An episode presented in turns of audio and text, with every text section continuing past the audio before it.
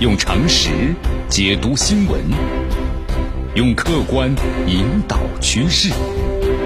今日话题，这里是今日话题。大家好，我是江南啊。你看前段时间呢，我们在谈到这个纳卡地区的时候啊，就是很多呃评论界分析人士都在说，这个俄罗斯怎么一直不出手呢？对不对？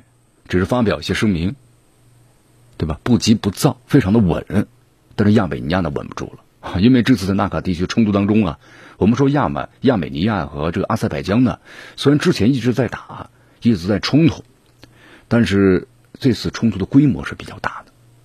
那么同时我们说亚美尼亚在国力方面是无法和阿塞拜疆所抗衡的，因为亚美尼亚呢我们说人口就那么三百来万人左右，对吧？还不如咱们绵阳绵阳这么一个市人口多呢，对不对？那么更别说它的整个经济收入了。很低很低。阿塞拜疆的话呢，还能够出口石油，人口呢远远多于这个亚美尼亚。同时背后的话，你看，包括有这个土耳其，还有以色列的支持啊。好，所以说你看，打了这么一个半月冲突下来之后，那纳卡地区基本上已经被这个阿塞拜疆全部占领完了。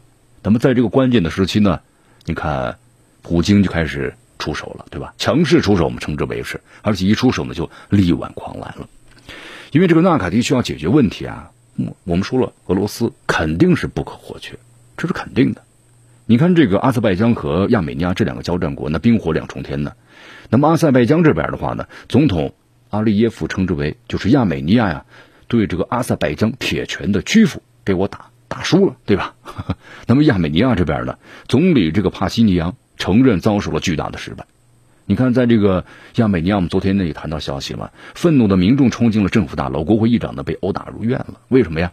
民众呢认为这个现行的这个政府机构呀，它亲西方，那么在这个国际方面应对不利，战事方面被别人打输了，那么接受不了，所以他们要求呢是改组这个政府，要求把这些政府呢把它推出出去，然后呢成立一个呢军事管制的政府啊。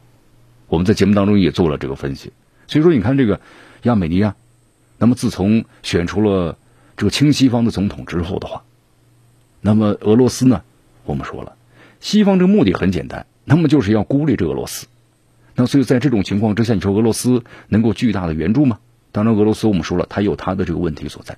什么问题所在呢？纳卡地区国际社会承认的，它是呢阿塞拜疆的领土，是国际社会所承认的。那么，如果要是俄罗斯出手帮助亚美尼亚，来在这个纳卡地区和阿塞拜疆冲突的话，那么西方呢就有这个口实，那么可能进一步的对这个俄罗斯会制裁或者是孤立的，所以说这是俄罗斯所不愿意看到的，就是要国际上做事啊，你要有理有节，对不对？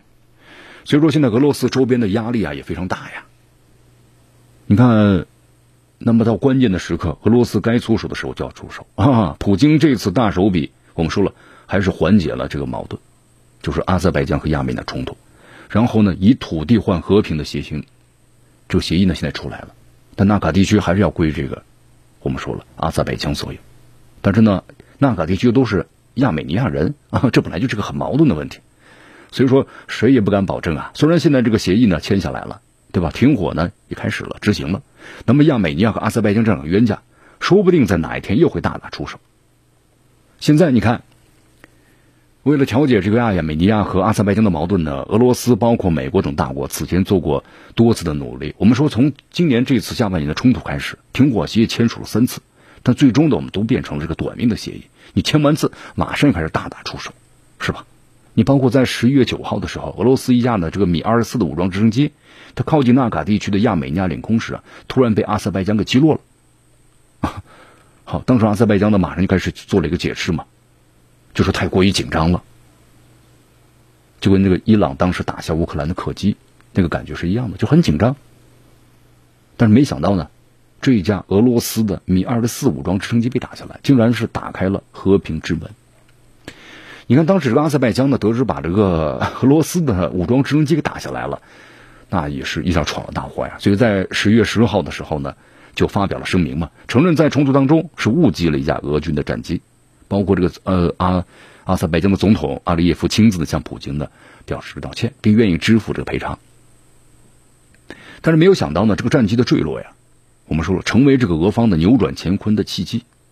你看这个历史好像再度被重演了。大家还记得在当年在这个叙利亚的时候，俄军一架呢苏二十四的战机，一五年被叙利亚在叙利亚呢被土耳其给击落了，是吧？一贯强硬的土耳其总统呢是埃尔多安，当时马上向俄罗斯呢道歉。那么之后就开启了俄罗斯和土耳其啊在叙利亚的竞争，但是之后呢他们有协作的关系。那么在这个阿塞拜疆纳卡地区冲突当中也同样如此。俄罗斯的这个战机被击落之后，那么普京和阿塞拜疆总统阿利耶夫，还有这个亚美尼亚的总理呢，呃帕西尼扬就签署了纳卡战事的爆发以来第四份的停火协议。那么这里江南要介绍一下啊，就这份的停火协议和前面的三次呢纸面协议不太一样，因为这次呢俄罗斯呢是有这个维和部队进入纳卡地区的。你看这个协议签署之后啊，有两千名的俄军和数百辆的装甲车，在战机呢被击落之后立即行动。那是迅雷不及掩耳之势啊，就开进了纳卡地区，然后展开了维和的行动。哎，所以说你大家看到没有？俄罗斯是强势介入啊，那一锤定音了。那么交火各方呢，也没有谁能够承担。你要俄罗斯想发生冲突吗？那这后果就要好好考虑一下了。好，其实这里面就有个问题，为什么在这个时候俄罗斯才出现呢？对不对？他们之前的话呢，打的最激烈的时候，为什么俄罗斯不介入呢？因为俄罗斯我们说了，它的军事力量是非常强大的，为什么不早点出手啊？因为刚才我们也介绍了一下，其实，在纳卡这个问题上啊，俄罗斯的立场呢非常的微妙，对吧？你看，我们由外界咱们分析一下嘛，外界的印象就是纳卡地区好像是俄罗斯呢牵制这个呃阿塞拜疆还有亚美尼亚这两国的这么一个一个什么呢？一张一张牌，也是让他自己啊在这个高加索站稳的一张牌，就说不管你是阿塞拜疆还是亚美尼亚，你必须都和俄罗斯要保持这个亲密的联系。否则的话，你在这个纳卡的问题上，你很难的占得优势。因为你看，这个此前呢，就是我们说了，纳卡地区找一冲突啊，俄罗斯都第一时间马上就介入，然后高调的介入，还是有的时候呢，就还要派出这个总理啊，怎么样呢，出面去调停。但是这一次的话，我们说了，俄罗斯迟缓了很多，对吧？你看双方大打出手，这么一个半月的时间，你包括这个支持阿塞拜疆的土耳其的明确表示我要介入了啊，介入冲突。那么亚美尼亚的总理呢，帕西尼扬也当时写了好几封信向俄罗斯求援，但是俄罗斯呢一直没有呢武力干预。所以说咱们要分析一下，你看，所以我们在节目当中刚才也谈到了，俄罗斯这么去做的话，对我一直是没有任何的表态，干什么呢？那就是对这个亚美尼亚，包括其他欧亚国家的教训和警示，对吧？你看，我们说亚美尼亚政局出现重大变动之后呢，它是由这个总统制啊变为议会制了。那么掌握这个实权的呢？他不是总统，他是总理，就是帕西尼扬。帕西尼扬啊，也是亲西方的，和这个北约的关系不断拉近。我们说这一点的话，令俄罗斯是非常非常的不满意。其实大家如果看一下这个地图啊，就纳卡地区的一个形势图，你看我们说了，这这个地图上呢，这个阿军占领的那已经是绝大部分了，就是阿塞拜疆。那么亚美尼亚的军队啊，那么占领的这个区域呢越来越少了。那么现在俄罗斯的维和部队进去了。对吧？其实我们说了，在这个冲突当中啊，还是有大国的身影的背后。你看这个美国，特朗普政府一直想利用呢这个亚美尼亚和阿塞拜疆的这个矛盾呢，牵制俄罗斯，就彰显了他在这个地区有影响力的。你看，在这个十月下旬的时候，当时蓬佩奥主导了一下嘛，就是亚美尼亚和阿塞拜疆双方在美国达成了第三次停火协议。因为当时国际社会对这个停火协议啊不看好，俄罗斯呢则看得很清楚，对不对？其实后来也证明了，你离开了俄罗斯。你美国根本无法呢发挥调停的作用，但是后来这个结果怎么样呢？你看这阿塞拜疆，我们说了，在这个军力上和国力上是远远的呢啊高于这个亚美尼亚，所以说不断在战场上挺进啊，打消耗战，你亚美尼亚肯定就不行了，亚美尼亚呢越来越被动了，那纳卡地区没有平衡了，这平衡被打破了，那么如果再发展下去的话，就不符合俄罗斯利益了，它不能允许一家独大，所以说俄罗斯介入。那就是势在必行。你看啊，军机意外坠落，反而成了普京手里一张好的这个牌，加快俄罗斯军事呢介入这么一个进程。那么再下来，我们该怎么看到这个俄罗斯普京会平息住火药桶的？哈，因为现在从战局来看的话呀，阿塞拜疆一方呢占有明显的优势了。你看，在这次停火协议达成之前，那么阿塞拜疆的军队啊已经在纳卡地区南线完成突破了。已经是占领了纳卡地区的第二大的城镇，就是舒沙堡。呃，这个舒沙堡呀，距离纳卡地区的这个首府斯捷，呃，潘纳克特也就十五公里，啊，非常的近了。那么根据最新的这个停火协议啊，阿塞拜疆呢要保留拿下的土地，那么亚美尼亚呢在月底之前从纳卡地区呢要撤军，然后呢俄罗斯在纳卡地区前线，包括呢连接亚美尼亚的这个拉青走廊呢部署维和部队，为期是五年的时间。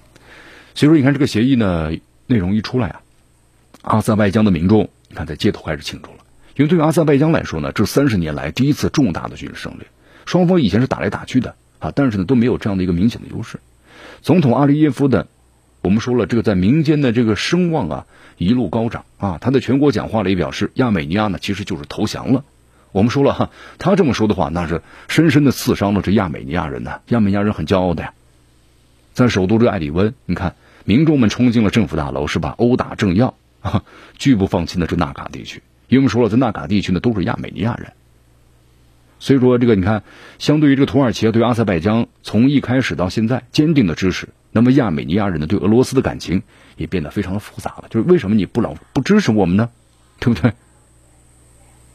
但是我们说了，俄罗斯呢该出手时就要出手，但是呢有的时候呢出手的时机虽然掌握的不错，也展现了自己影响力，但是我们说了，在这种情况之下，威信呢肯定会受到损害的。你看土耳其的话，我们说啊，那么介入了外高加索的冲突，在该地区的影响力呢，包括这个地位提升了，那么难免会引发更多的效应。纳卡地区进行冲突的时候啊，土耳其的防长呢访问了中亚很多国家，包括少年和这个哈萨克斯坦呢等过一个强军的那么这么一个计划，对吧？你看俄呃土耳其这次它的无人机，那可以说是做了一个极大的好的广告，各种的武器装备，对不对？那么同时呢，就是也。强调了土耳其和中亚等国共同的历史包括文化呢非常重要，地区的影响力，土耳其那么大大增加了。那么更重要的是啊，我们说了，现在虽然这个停火协议签署了，但是它并不保证以后呢是一个长久的和平条约。你看阿塞拜疆在胜利之后呢，我们说士气更更旺盛了。那么亚美尼亚人呢，在这次呢受挫之后，心有不甘的，对吧？那么这种的状态之下，纳卡地区依然是一个就是一点呢就着的火药桶。但是话说回来啊，普京就是普京嘛。那么天知道，那么普京接下来又会打出什么牌？用常识解读新闻，用客观引导趋势。今日话题。